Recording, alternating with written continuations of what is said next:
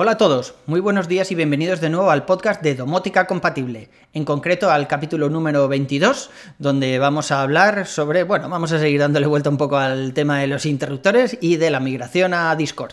Yo soy Carlos Auquillo y comenzamos.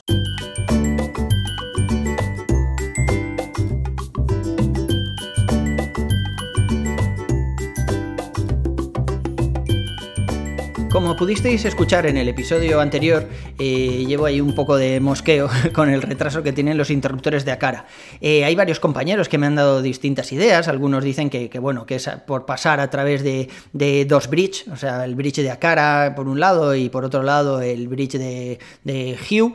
Eh, otros dicen que se debe a la central de accesorios, que si no se hace a través de, Apple HomeKit, o sea, del entorno de HomeKit, la cosa va mucho más rápido. Hay otra gente que dice que si pongo la bombilla que sea compatible con Acara y no sale del bridge de Acara, eh, funciona la primera. Incluso hay gente que, hay una cosa que me gustaría investigar, no, no le he dado muchas vueltas, pero sí que es algo curioso, y es por el cambio de tecnología, porque una cosa es Zigbee, que es el bridge de Acara, y luego las bombillas de Hue vuelven a estar en Zigbee, pero claro, entre todo eso hay una Wi-Fi por el medio, que es lo que va a la central de accesorios, y no sé, puede ser que por el cambio de protocolo también se produzca ahí un pequeño delay, ¿no? Es algo que me gustaría investigar un poco más en profundidad, así que ya os iré contando. Pero lo que más me ha llamado la atención es que, bueno, que algunos compañeros me habéis comentado que podría ser por el atajo. Eh, por el atajo de, de, HomeKit, este que tenemos que le dice, si la bombilla está encendida, entonces me la apagas, y si está apagada, entonces me la enciendes. Y bueno, pues eh, lo he probado, he probado a quitar el atajo, decir directamente que si la bombilla está apagada y pulso el botón, se encienda, y, pero claro, tú no puedes decir ahí si vuelvo a pulsar el botón se apague o el interruptor, ¿no? Tienes que hacer otra automatización, que es con un doble clic se apaga un coñazo. Claro, ¿cómo vas a explicar tú no solo a la gente de casa, sino en las visitas y demás? No, mira, para encender la bombilla aprietas el interruptor, como siempre se ha hecho en cualquier casa, pero si lo quieres apagar tienes que hacer doble clic o una pulsación larga. Vamos, eso no hay Dios que me lo compre, o sea, no, no, no me atrevo ni a planteárselo a mi mujer. Así que estoy de pruebas de momento. Y bueno, podría ser que hubiera ahí una pequeña disminución del retardo, pero, pero vamos, sigue habiendo retardo. O sea, no, no, no me gusta, no me gusta eh, cómo está funcionando la cosa. Así que voy a seguir haciendo pruebas. Eh, tengo pedido otro interruptor de estos de Friends of Hue, que os comentaba el otro día. Es una marca distinta, pero me parece a mí que va a ser la misma tecnología porque es también de los que funciona sin pila. Entonces el mismo interruptor genera la, corriente, un interruptor de superficie. Entonces yo creo que, va a ser bastante similar al que probé el otro día que, que os comentaba en el podcast anterior. Pero bueno, probaré. También eh, voy a probar como si fuese el Shelly, ¿no? El Smart Relay de Philips Hue, que es bastante más caro que, el, el Shelly, pero no sé, igual funciona mucho más rápido.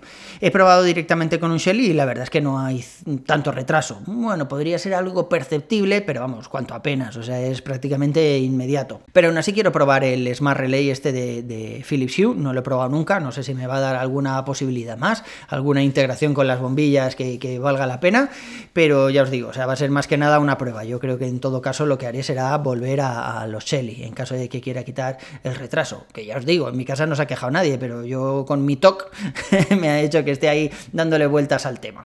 Por otro lado, también quería comentaros que eh, hace unos días planteamos en el grupo de Telegram la posibilidad de migrar a Discord. Sí que es verdad que en el grupo de Telegram ahora ya hay bastante masa de usuarios, somos 600 y pico, nos acercamos a los 650. y evidentemente no son todos activos, pero bueno, hay veces que tenemos ahí un pico de 50 personas en el canal, algunos están hablando, preguntando dudas y tal. Y, bueno, básicamente lo que pasa es lo que pasa en todos los grupos de Telegram, ¿no? Que las mismas dudas, las mismas preguntas se, se plantean de forma recursiva y siempre pues estamos contestando lo mismo, mandando las mismas imágenes, etcétera. Hace unos meses planteamos la posibilidad de tener una wiki donde hemos ido alimentando, pero la verdad es que la gente no, no utiliza mucho la wiki. Entonces, bueno, hicimos una encuesta ahí en el canal a ver si, si, bueno, si tendría sentido migrar a Discord, donde ya sabéis que se pueden organizar las cosas un poco mejor, ¿no? Se pueden crear hilos, por ejemplo, de temas recurrentes, se pueden organizar ahí por distintos canales con un hashtag delante, entonces podríamos tener un canal exclusivo, por ejemplo, para Shelly. Todo lo que sea, pues eso, preguntas de Shelly, etcétera, irían ahí, pero podríamos tener otro para firmware que hemos creado, con, por ejemplo, con JSON para los firmware esto para el HAA, o distintas automatizaciones en otro canal separado. Y al final, bueno, pues lo tienes todo un poco más organizado, ¿no? Si entra alguien a uno de esos subgrupos, a uno de esos canales y plantea una pregunta y no es de ese canal, pues se mueve. Básicamente como era un foro hace, hace años, ¿no? Donde entrábamos todos los días, veías mensajes nuevos y solo seguías los hilos que de verdad te interesaban. Entonces, bueno, tiene sentido, se planteó ahí en el canal, ganó por mayoría, pero no por mucha mayoría, o sea, estuvo la cosa ahí bastante ajustada. Quiero plantearlo también a través de la mailing list del, blog, por lo menos para que la gente que no entra en el grupo de Telegram y sigue el blog, mm, pues sepa que está esta, esta posibilidad. Pero, pero bueno, de momento tiene, tiene buena pinta. Yo ya me he activado las notificaciones de, Discord y la verdad es que es algo mucho más moderado que lo que teníamos en Telegram, ¿no? Donde había mañanas que entrabas ahí y tenías ahí 200 mensajes por leer porque alguien se había liado con el Selly, había puesto fotos, le habían contestado y tal, y estaba un poco enrevesada la cosa. Ya veremos, yo espero que así funcione todo un poco mejor. Eh, lo podéis encontrar en sauquillo.org, ya sabéis, sauquillo con H intercalada entre la A y la U, eh, barra Discord. Y si queréis entrar al grupo de Telegram, pues lo mismo, sauquillo.org barra Telegram. No va a desaparecer el grupo. En principio yo pretendo seguir manteniéndolo. Yo creo que entrará ahí más gente que, que en Discord, por lo menos los usuarios así un poco más noveles, porque sí que es verdad que, joder, si estás liado en domótica, pues es probable que entres a un canal de Discord. Pero Telegram es algo que ya casi todo el mundo tiene en el móvil, ¿no? Entonces, pues no sé, yo creo que seguirá habiendo usuarios que entren al grupo de Telegram. No se plantea una migración total. Pero, pero bueno, es verdad que si alguien plantea ahí una pregunta, pues lo más fácil seguramente, si ya está contestada en Discord, será pues mandarle el link o el hilo o lo que sea.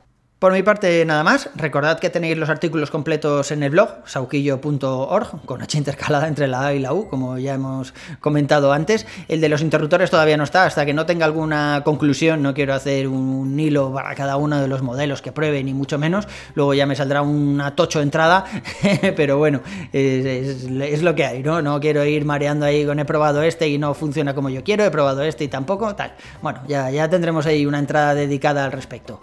Invitaros, por supuesto, al grupo de Telegram o de Discord. Os acabo de comentar hace un momentín las distintas formas de acceder, así que no lo vamos a volver a hacer. A mí me podéis seguir en Twitter como Cesauki o poneros en contacto conmigo a través del blog. Un abrazo y hasta el siguiente capítulo.